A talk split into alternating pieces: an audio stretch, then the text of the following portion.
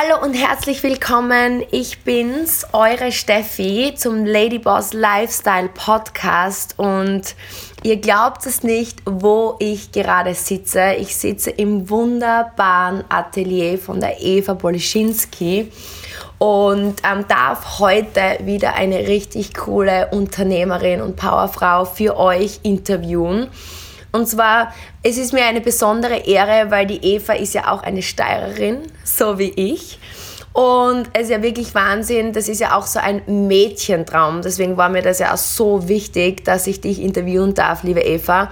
Weil ich glaube, so Beauty und dann Mode, das ist so der klassische Mädchentraum, was irgendwie jeder schaffen möchte. Und du hast es tatsächlich geschafft.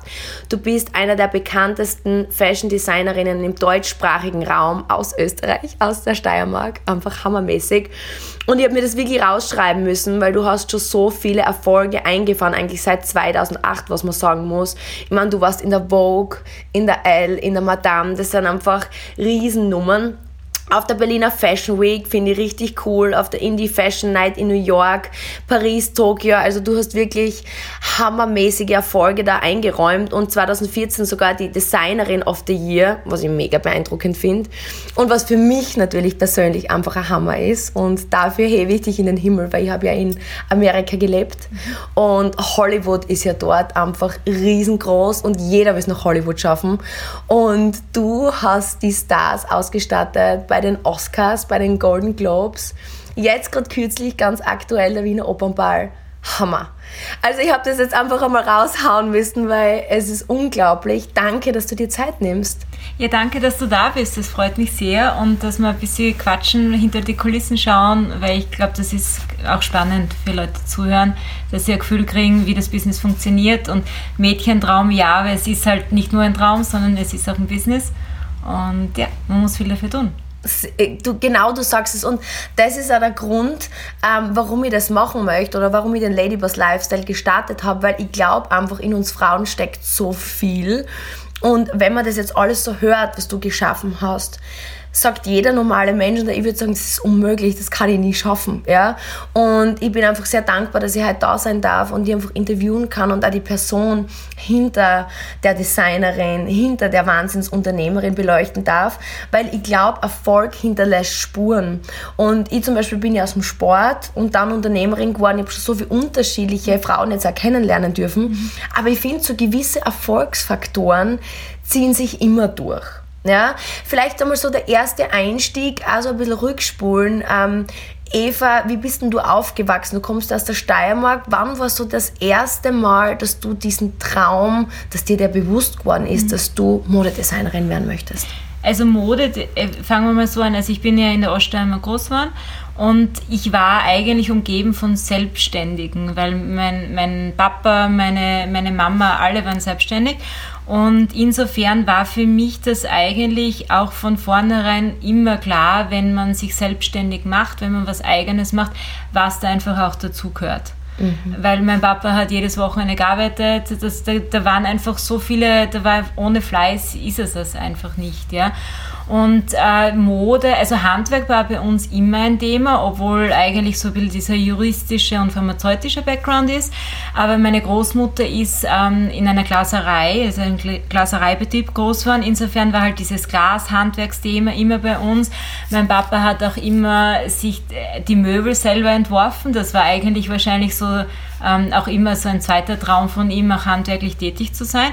Und ich kann mich halt daran erinnern, dass zum Beispiel meine Oma war ein irrsinnig sparsamer Mensch, sicherlich auch noch äh, Kriegszeit natürlich geprägt, aber ähm, wenn sie sich äh, etwas geleistet hat, dann war das immer ein Stück guter Stoff wo mhm. sie sich dann halt was machen hat lassen. Und das war halt einmal im Jahr oder alle zwei Jahre.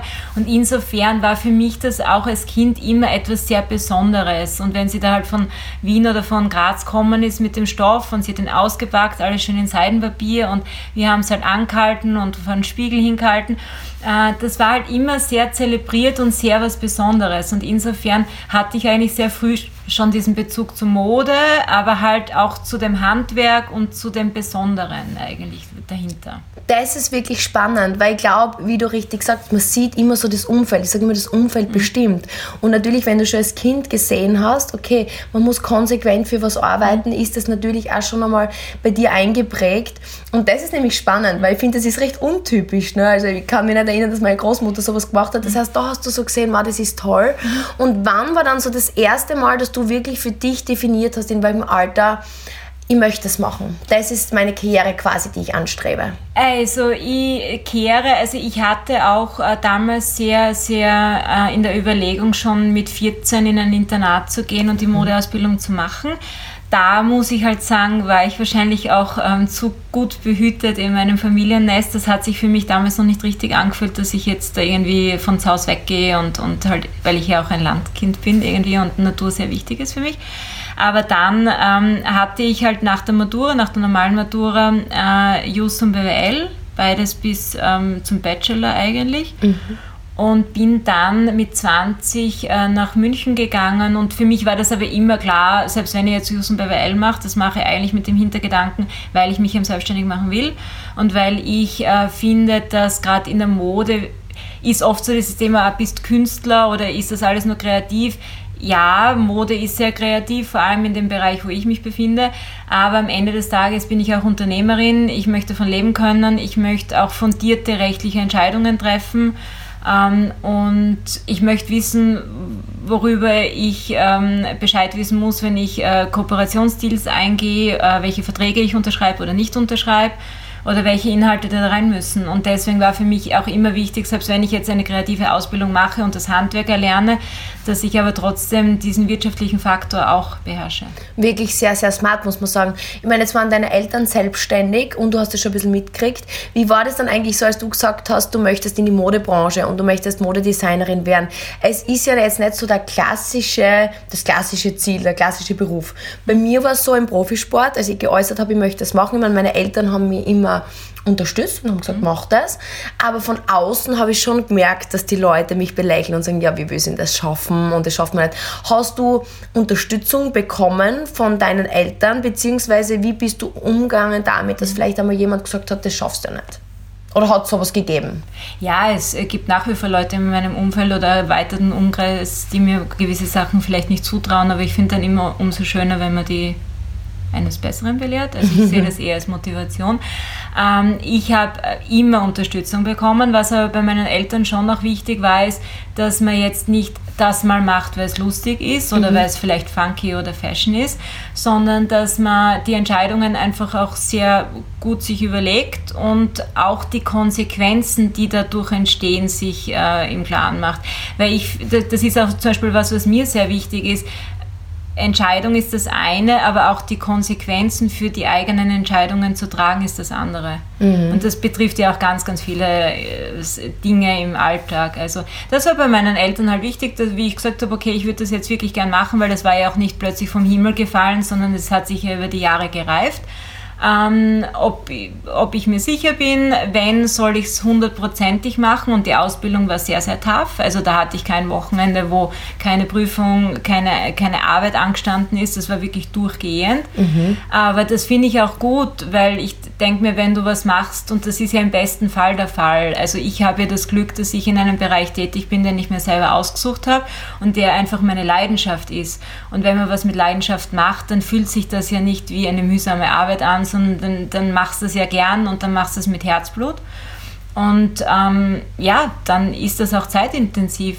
Aber nochmal, ohne dem geht es halt nicht. Sehr cool. Das heißt, hat es jemals Zeiten bei dir gegeben, wo du an dir gezweifelt hast in dem Prozess oder wo du dir gedacht hast, puh, jetzt ist echt und ich bin mir nicht sicher, ob ich weiterkomme. Also die Anfangszeit, wenn du sagst, bei der Ausbildung, wo es wirklich viel Stress war, weil ich glaube, das ist so das Problem bei den meisten. Schon viele hätten einen Traum, viele starten Jetzt beginnt man und was passiert, wenn man so einen Weg geht oder wenn man jeden Weg geht? Es kommen Probleme, es kommen Hürden. Und die meisten, und da gibt es eine Statistik, das finde ich nämlich übrigens spannend, die meisten gehen beim ersten Problem auf.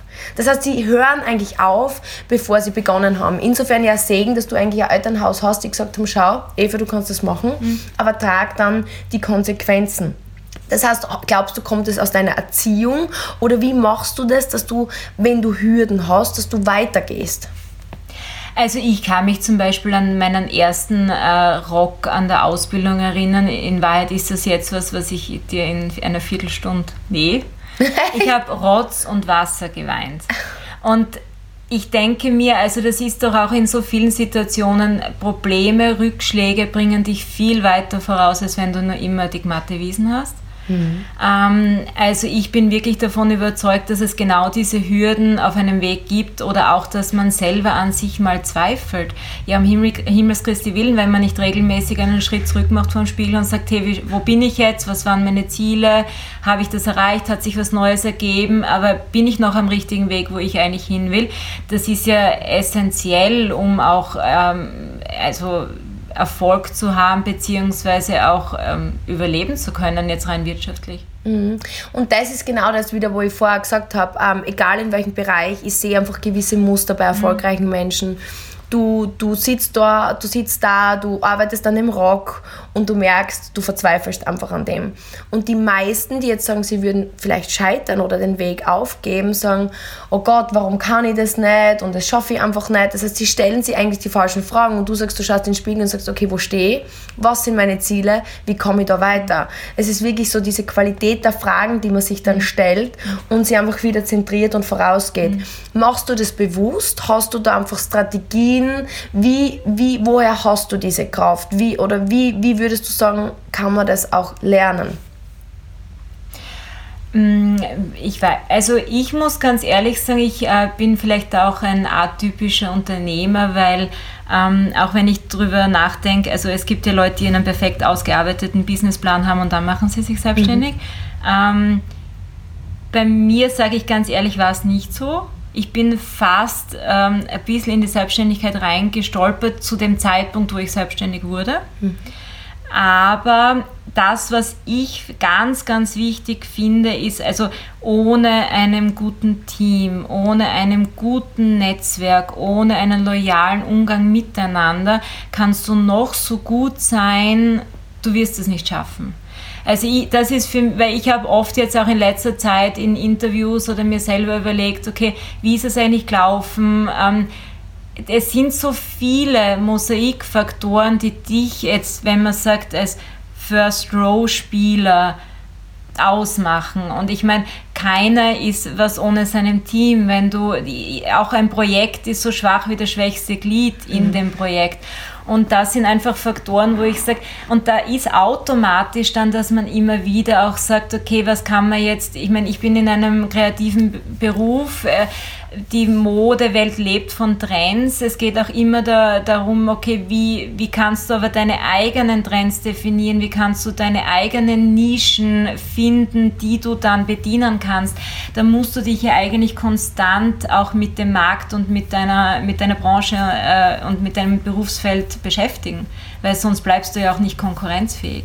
Mhm. Und ich glaube, das ist auch ein wesentlicher Punkt, vor allem wenn man jetzt sagt, über Jahre, ich finde halt auch immer wichtig, dass man sich realistische Ziele setzt.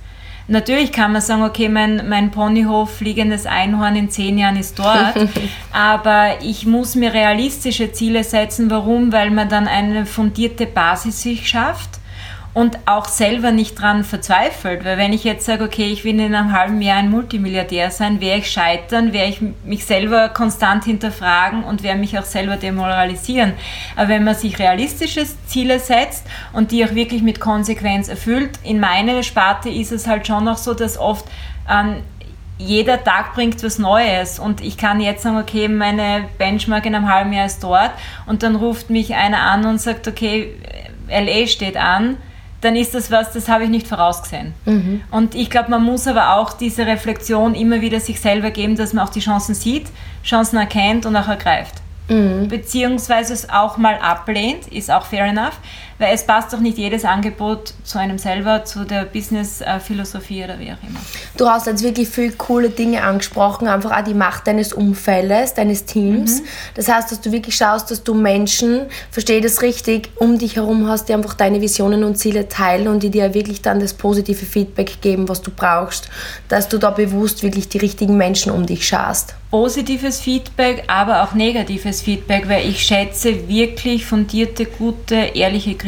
Mhm. Ich finde, das ist auch was ganz Wichtiges, was einen vorausbringen kann. Also mhm. wenn äh, und da braucht man braucht einfach wirklich ehrliche Leute um sich, weil es hilft auch nichts, wenn wenn deine Leute in deinem Umfeld nur sagen, wie wie toll nicht alles ist und die eigentlich ein ehrliches Feedback verwehren. Da mhm. wächst man ja nicht. Also ich finde nur vom Positiv wächst man ja nicht. Also man braucht auch so, okay, wo kann man sich verbessern, wie kann man nochmal eins draufsetzen und äh, auch Team und, und Surrounding. Also ich, also einerseits jetzt, wenn es rein um Visionen und Projekte, du, ich nenne immer liebevoll, man braucht Killer, nämlich nicht im wahrsten Sinne das Killer, aber man braucht Leute, die für etwas brennen und mhm. eine Begeisterung haben, weil wenn man so eine Energie gemeinsam weiterspinnen kann, das bringt Sachen hervor, da hat keiner gedacht, dass man das träumen darf. Ja? Mhm. Aber du brauchst halt einfach, also gerade in meinem äh, Ding, auch Team, die, die wirklich auch mit, also handwerklich mitarbeiten, Visionen teilen, einfach Bock drauf haben, das zu, zu, zu erledigen. Allein bis der nichts. Das finde ich so cool, dass du das sagst, weil im Grunde genommen man sieht dich so als Unternehmerin, als mhm. Designerin und man denkt, du bist so quasi die Brand, diese One-Woman-Show. Mhm. Und dass eben auch du sagst, weil ich glaube eben immer, ich als, als Profi-Golferin, bei mir war es ja das Gleiche. Mhm. Und ich glaube einfach, man kann nie alles können. Und wenn man ein super Team hat und dann muss man wirklich eben, wie du sagst, die besten Menschen mhm. um sich schauen, dann kann man gemeinsam einfach so viel schneller mehr erreichen. Was mir jetzt noch interessieren würde, du bist ja in so einer kreativen Branche und ich bin ja so Verfechter von Vorbildern oder auch Mentoren, von Menschen, die vielleicht auch in dem Segment, wo man ist, vielleicht schon weiter sind, von denen man lernen kann. Und du hast auch gesagt, das ist so eine kreative und immer schnell wachsende Branche und es verändert sich so viel. Hast du auch Mentoren oder Vorbilder oder wo holst du dir Inspiration?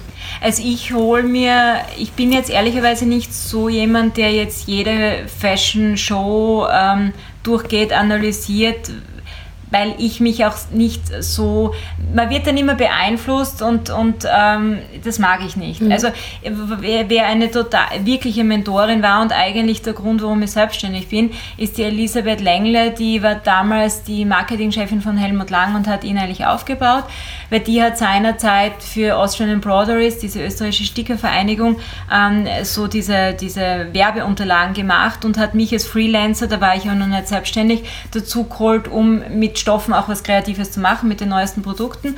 Und aufgrund von dieser Publikation, die einfach dann auf jeder äh, äh, Stoffmesse war, habe ich eigentlich die Einladung gehabt zu meiner ersten Modewoche nach New York, Jungdesigner Fashion Week, und ich hatte damals keine Kollektion. Und da sind wir beim Punkt in die Selbstständigkeit reingestolpert und habe eben den Sommer über diese Kollektion entwickelt und war eben in New York, bin, ist gut angekommen, dann bin ich zurückgekommen, habe einen Brautwettbewerb gewonnen und dann hat sich halt sehr viel auch ergeben, Geben. gefügt.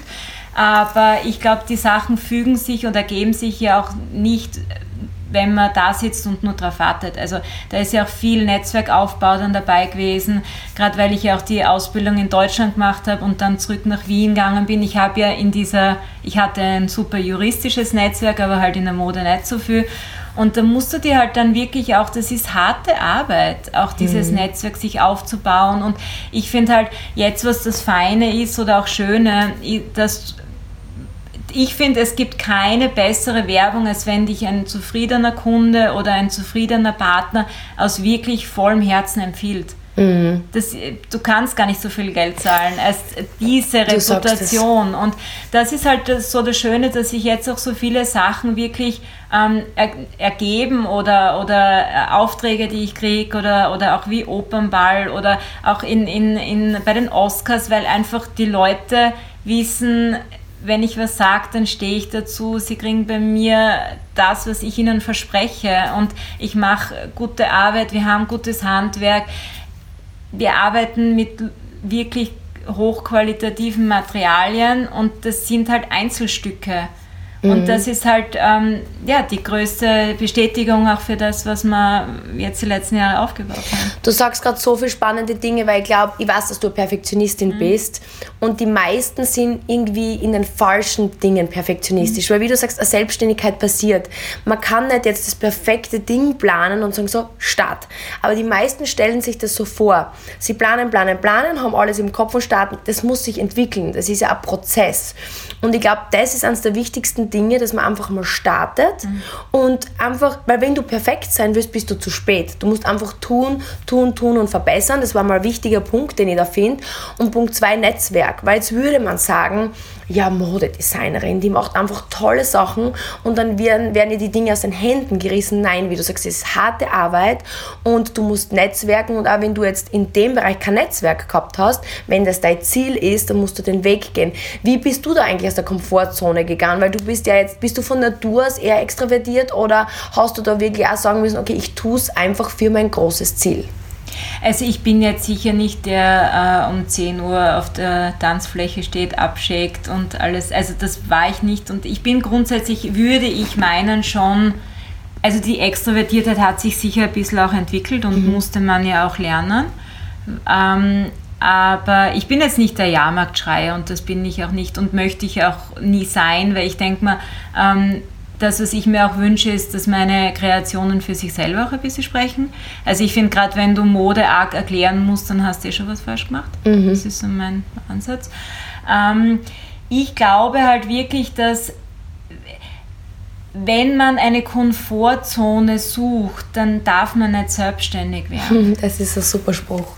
Also, Wahnsinn. Ja, ich, ich glaube, aber ich denke, wenn ich, den, wenn ich mein, mein Lebensziel habe, dass ich ein komfortables Leben habe, dann würde ich niemandem eine Selbstständigkeit empfehlen. Mhm. Hast du vollkommen recht. Und mehr kann man auch dazu nicht sagen. Ich glaube, es gibt in jedem Job oder auch in jeder Arbeitsweise Sachen, wo man sagt, Mei, das mache ich jetzt lieber oder nicht so gern oder äh, das, das ist jetzt das nicht mein hundertprozentiges äh, Lieblingsbaby.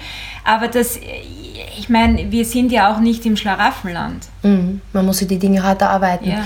Was mich jetzt interessieren wird, du hast 2008 gestartet, 2014 hat sich ja dein Stil angefangen zu verändern oder du bist ein bisschen einen anderen Weg eingeschlagen. Jetzt ist ja alles sehr individuell, mhm. sehr maßgeschneidert, sehr hochwertig. Mhm. Erzähl mal ein bisschen von deiner Vision und deinem Ziel jetzt, was du verfolgst mit deiner Firma. Also da möchte ich nur kurz einsteigen, auch nicht komfortable Entscheidungen, mhm. die man auch als Selbstständiger treffen muss. Also bei mir war ja so, 2008 habe ich mich selbstständig gemacht, dann habe ich wirklich so zweimal im Jahr, dreimal im Jahr die Kollektionen gemacht, äh, Fashion Weeks, habe so dieses vor gelebte Mast, der, der, also Mus-Verhaltensweise der Modebranche mitgemacht mit den Fashion Weeks eben und hin und her und habe dann eigentlich 2014 eh zeitgleich mit diesem ähm, Award, den ich gekriegt habe, hatte ich ja auch einen Laden am Flughafen ein halbes Jahr. Und da hat sich dann ein bisschen in meinen Augen auch die Modebranche sehr stark zu verändern begonnen, dass es noch schnelllebiger geworden ist und auch sicherlich durch jetzt Social Media mhm. schneller, kurzlebiger ähm, geworden ist. Und für mich hat sich dann einfach die Frage gestellt, okay, A, will und kann ich auch damit, aber vor allem will ich damit, weil was mir ja auch ein wirklich Riesenanliegen ist, ist das äh, Handwerk und bin dann eigentlich, habe mich entschlossen, wirklich diese Gegenbewegung zu machen, eigentlich dieses individuelle, fast das langsamere irgendwo, ähm, aber auch bewusster, sage ich, weil mein Ziel ist es auch für meine Kundinnen wirklich so ein bisschen einen bewussten Kleiderschrank zu schaffen, weil die, die seltensten meiner Kreationen sind ja einteilig. Warum? Weil ich einfach schön finde, wenn man so Lieblingsteile hat, aber trotzdem jetzt Mode- oder Stilaffin ist, dass man die öfter tragt, ohne dass man sagt, ich trage es jetzt öfter oder gehe zum fünften Mal am Ball mit dem gleichen Kleid. Dass man es einfach unterschiedlich kombinieren kann oder dass du vom Hochzeitskleid Spitzenbody mit einer Lederjacke draufgeschmissen bist, auch gut anzogen. Mhm, ja? Spannend. Und das ist halt so was, was, was ähm, für mich immer wichtiger wird und ähm, ähm, ja, das war in 2014 und das war eine Entscheidung, die mir echt schwer gefallen ist, mhm. weil ich hatte totale Angst zu dem Zeitpunkt, dass ich eben nicht mehr als Designer wahrgenommen wäre oder dass ähm, ich einfach dann nicht mehr Teil jetzt so wirklich der Fashion-Branche sein kann. Und in Wahrheit war es die beste Entscheidung meines Lebens. Weil, Aber das ist jetzt spannend. Du hast gerade gesagt, du hast Angst gehabt davor.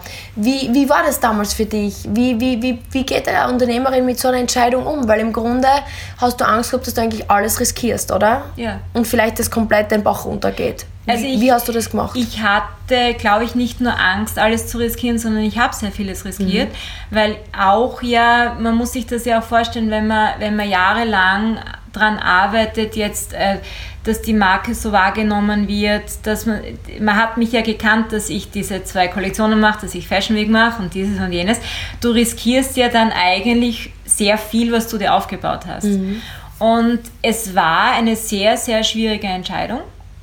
Aber ich denke mir, da sind wir wieder beim Punkt, wenn alles locker, flockig, einfach wäre, dann kommt man ja nicht weit wie du sagst, und ich glaube, du hast einen Punkt gemacht mit einer schnelllebigen Zeit. Ich, ich, es ist jetzt anders als früher. Es ist vielleicht, unsere Großeltern haben 30, 40, 50 Jahre das Gleiche gemacht.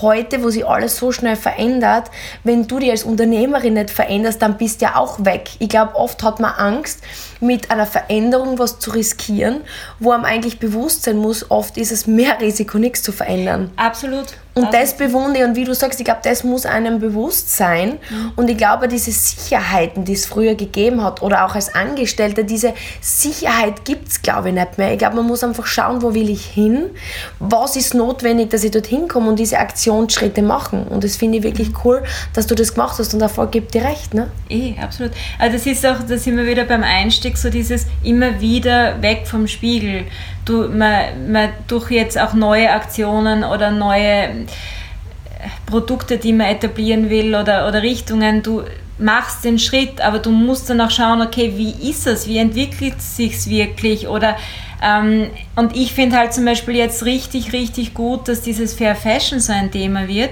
Da ist mir aber auch ähm, der Hintergrund wichtig, dass es nicht nur ein Promotion-Tool ist, sondern auch wirklich gelebt wird. Mhm. Ja? Und das ist halt auch ein, und das ist jetzt nicht so dieser Überbegriff, den man jetzt in die Leute reinträmeln muss, und ich finde, jeder von uns hat eine Verantwortung, auch jetzt seinen Mitmenschen gegenüber, sich selber gegenüber und unserer Nachwelt. Und jeder muss das für sich selber definieren, wo da die Benchmark für einen ist ist es jetzt das auch, dass ich mich vegetarisch ernähre oder dass ich äh, dieses oder jenes mache. Das muss jeder für sich selber entscheiden. Aber ich finde einfach wichtig, dass solche Themen zum Thema werden, weil das einfach ein Bewusstsein schafft und Leute oder, oder uns alle anregt, sich darüber Gedanken zu machen. Mm, absolut. Eva, hat es jemals einen Zeitpunkt gegeben in deiner Karriere, wo du wirklich gedacht hast, du gibst auf oder wo du knapp davor warst, aufzugeben? Ja, äh, wahrscheinlich nicht nur einmal. Mhm. Was, waren so, was war so dein größtes, vielleicht hast du irgendeinen Eindruck, wo du dir denkst, das war wirklich ein Zeitpunkt, wo es kritisch war? Äh, du, es gibt, es gibt, glaube ich, also man muss sich auch natürlich so vorstellen, ich war ja jetzt, ich habe mich selbstständig gemacht und habe ja keinen Stammkundenstock oder bin wo eingestiegen und habe was übernommen. Mhm. Ähm, du brauchst einmal sicher fünf bis sechs Jahre, bis du wirklich einen Kundenstock hast. Und da rede ich jetzt wow. nicht nur von einmaligen Kunden, sondern dass die wiederkommen, dass die drüber reden, dass einfach dein, dein Stammkundennetzwerk größer wird. Und ja, weißt ich, es gibt natürlich dann auch Situationen, ich meine, wir sind ja alle keine Duracell-Hasen, die permanent äh, 100% Energie haben. Äh, es hat natürlich, also jetzt Gott sei Dank schon sehr lang nicht mehr, aber auch Phasen gegeben, wo man echt, wo ich das Gefühl habe, ich kann einfach nicht mehr. Also man glaubt alles zu geben und irgendwie hat das dann doch nicht so funktioniert, wie man das jetzt wollte oder wie auch immer. Aber ich nochmal, das glaube ich, ist alles Teil ähm, des, des Themas Selbstständigkeit. Und wie, wie, wie gehst du dann damit um, wenn du merkst einfach, du hast, du bist an einem Punkt, an einem Nullpunkt, wie hast du die da rausgeholt? Was also würdest ich, du sagen? Ich habe, ähm, wo ich, also ich habe wirklich ein irrsinnig gutes Umfeld, also sei es ähm, natürlich mein Mann, sei es meine beste Freundin, meine Familie, wo einfach dann auch diese da kommt es gar nicht jetzt zu dieser Spitze, mhm. weil ich einfach schon dazwischen mal sage, boah, irgendwie das ähm, macht mir gerade zu schaffen oder yay, ist das jetzt irgendwie richtig oder hin und her. Also ich habe irgendwie das Gefühl, dadurch, dass es einen permanenten Dialog auch gibt mit diesen Personen, die mir nahestehen, kommt es zurzeit Gott sei Dank nicht zu diesen wirklich ein Downer, wo du sagst, boah, irgendwie, es geht gar nicht mehr. Mhm. Nein, ich glaube, das ist so wichtig, über das spreche ich so oft und ihr erlebt das so viel, wenn Frauen mit mir reden, vor allem Frauen, mhm. wo einfach sagen, die, die Männer unterstützen sie zum Beispiel nicht oder sagen, mach das mhm. nicht oder Eltern oder wirklich die nächsten Freunde. Und ich glaube, wenn man ein Ziel verfolgt und das nächste Umfeld einen dabei nicht unterstützt, dann ist es definitiv das falsche Umfeld. Und ähm, ich glaube, wie du sagst, gerade dieser Inner Circle ist schon einfach mhm. da, ähm, damit er einen unterstützt. Und ich glaube, das ist schon ein wichtiges Feedback, auch zu schauen, habe ich den und sonst ist es besser, mal auszuräumen. Ne? Äh, jein, also ja, wenn, also ich meine, ich muss halt wirklich sagen, ich habe äh, Leute, die mich hundertprozentig unterstützen. Mhm. Aber ähm, es ging mir zum Beispiel auch schon mal so bei einer ganz lieben Freundin, ähm, die eine Business-Idee hatte, wo ich gesagt habe, denk wirklich drüber nach. Ich finde, das ist auch äh, wichtig. Also ich glaube, man muss betrachten, ist das ein Feedback äh, begründet auf jetzt Neid oder mhm. Missgunst oder irgendwie. Oder Unwissenheit. Oder Unwissenheit. Oder ist es ein ernst gemeintes, ehrliches Feedback, wenn man den Menschen schätzt und mag? Mhm. Weil ich glaube, jeder von uns hat auch Situationen gehabt, wo man sich vielleicht ein bisschen im Begriff war, sich zu verrennen. Mhm, definitiv. Vor allem, Nein, da sagst du was Visionen Richtiges. Hat, ja. Und das ist auch wichtig. Ich glaube, ein echter Freund ist auch ein ehrlicher Freund und der sagt einem das. Und ich glaube, vor allem, wenn jemand auch Kompetenz in dem Bereich hat, ja. ist es natürlich wichtig. Ja. Absolut. Sehr, sehr Aber cool. so diese Downer oder diese Runterzieher, die muss man schon sehr selektiv behandeln, natürlich. Mhm. Weil ich, ich nenne sie oft auch, manchmal gibt es ja so Prinzip Blutegeln in einem Leben. Also es gibt ja medizinische Blutegeln, die auch durchwegs was Positives äh, bewirken. Aber ich mag einfach auch diese diese Menschen sind schwer zu ertragen und die hat, glaube ich, auch jeder hin und wieder in mhm. seinem Umfeld, die sich einfach nur dranhängen wollen und dich ausziehen. Und einfach je mhm. mehr Energie sie konsumieren können, desto besser, aber es kommt wenig zurück. die so. kennt, glaube ich, jeder. Eben, also die muss man halt dann, äh, ja. Das heißt, auch du hast diese in deinem Leben gehabt im Moment, Gott sei Dank. Nicht. Gott sei Dank eliminiert, ja, sehr ja. cool. Nein, weißt du, das, das, das bringt dich nicht weiter. Aber nicht nur, dass es darum geht, weiterzukommen, aber ich, ich glaube, ähm, das tut wenig, also ja, nichts Gutes. Keine. Jetzt schaue ich mir da gerade um. Wir sitzen da wirklich in deinem Atelier. Es ist wunderschön. Ich glaube, jede Frau, die sich für Mode interessiert, sollte mal bei dir gewesen sein. Vielleicht jetzt einmal eine Frage an dich. Welches Kleidungsstück sollte jede Frau deiner Meinung nach im Kleiderschrank haben? Da gibt es viele Infos von mir natürlich. Aber ja, was ist so das Wichtigste? Äh, ein Must-Have. Ein Must-Have. Für eine fashionbewusste Frau. Mei, also einen gut sitzenden, coolen, funky Rock. Mhm. Ja muss jetzt gar nicht aus einem speziellen Material sein oder so, mhm. aber ich finde das, also in, in meiner Modewelt oder meinem modischen Verständnis, ein guter Rock, pfiffiger Rock tut jeder Frau was Gutes. Sehr cool. Und jetzt für, für alle, die zuhören und schon wirklich große Ohren haben, weil ich weiß, dass einfach fast jede Frau sich für Mode interessiert. Was ist so dein Steckenpferd? Wo, wo würdest du sagen, muss eine Frau zu dir kommen, wenn sie für diesen Anlass eine Robe sucht oder ein Outfit sucht? Also gerade zum Beispiel bei Hochzeiten, äh, ich mache individuelles Design. Das mhm. heißt, äh, da ist einfach auch mir wirklich wichtig, wie tickt die Frau, wie soll die Hochzeit sein, was erwartet sie sich davon und von dem ausgehend entwickle ich ihr das Design. Wow. Also ich glaube, dass da schon eine sehr, sehr große Stärke von, von mir ist und von uns ist. Ähm, definitiv, wenn man einen großen Auftritt mag. Mhm. Also da glaube ich, können wir auch sehr, sehr viel für die Frauen. ähm, ja, Federn ist halt so ein Key-Element in meinen Kollektionen. Auch das Thema Blüten ist oft gut. Ähm, ich bin natürlich auch für diese ganzen Stickereien und, und äh, Swarovski-Stickereien und generell bekannt. Aber, und das ist halt, ich bin natürlich wahrscheinlich mehr bekannt durch diese große Robe und, und große und detailreich natürlich, aber ich kann auch sehr clean und auf den Punkt arbeiten. Mhm. Also es muss nicht alles immer so tausend Blüten haben. Also ich, ich kann auch clean. Das heißt im Grunde, wenn jemand zu dir kommt, schaust du dir wirklich die Person an, die Wünsche, die Bedürfnisse und erarbeitest dann wirklich das perfekte mhm. Stück mit der mhm. Person. Ja, beziehungsweise ist es, ähm, mir ist immer wichtig, dass ich ein Gefühl für die Person kriege. Mhm. Weil Hausnummer jetzt, einfaches Beispiel, wenn ich sehr gerne tanze, dann werde ich mit einem engen Mermaid-Kleid nicht happy sein bei meiner Hochzeit.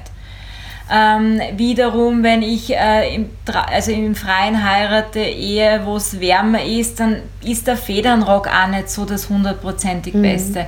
Also es, mir ist ja wirklich wichtig, und das ist das größte Kompliment, wenn das eine Frau sagt, wenn, bei einem Brautkleid oder wie auch immer, ich will dieses Kleid nie wieder ausziehen. Ah, ja. Weil dann, es, ich finde ein, ein Brautkleid, gerade in dem Fall, es muss so speziell sein, dass es dem Tag würdig ist.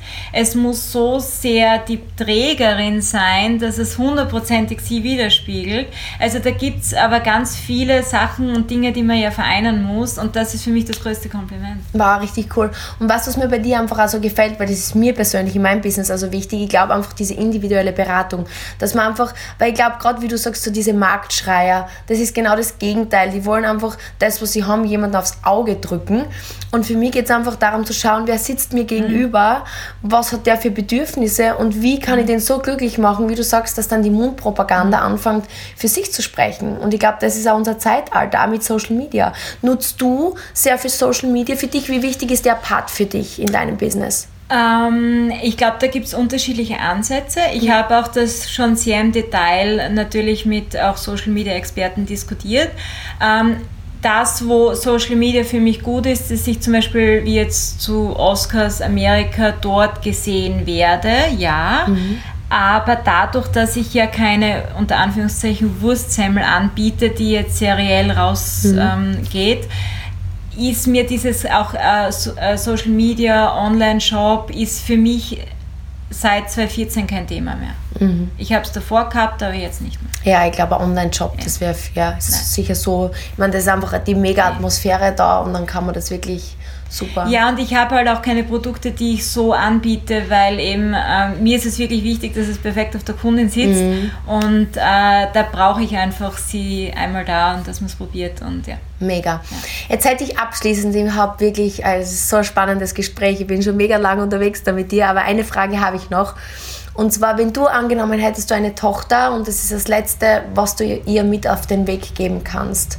Ähm, was wäre so dein Erfolgstipp, wenn du sagst, du willst einer Frau helfen, dass sie erfolgreich wird? So vielleicht ein Motto oder Leitspruch, wenn du sowas hast. Ich glaube, das wirklich, wirklich Wichtige ist, wenn man für sich selber spürt, dass man einen Weg gehen will oder dass man ein Interesse wo hat, dass man es wirklich macht.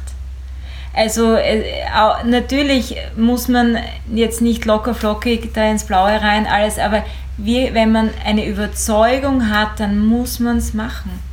Sehr cool. Ich glaube, wir sind alle nicht happy, wenn wir uns irgendwann denken, man hätte ich es gemacht, ja. was wäre passiert. Ich sage, es ist zehnmal gescheiter. Man sagt im Nachhinein, ich bin um eine Erfahrung reicher, es hat nicht so funktioniert, wie ich mir das vielleicht erträumt hätte, als ich muss mir dann irgendwann mal sagen, ich habe es nicht probiert.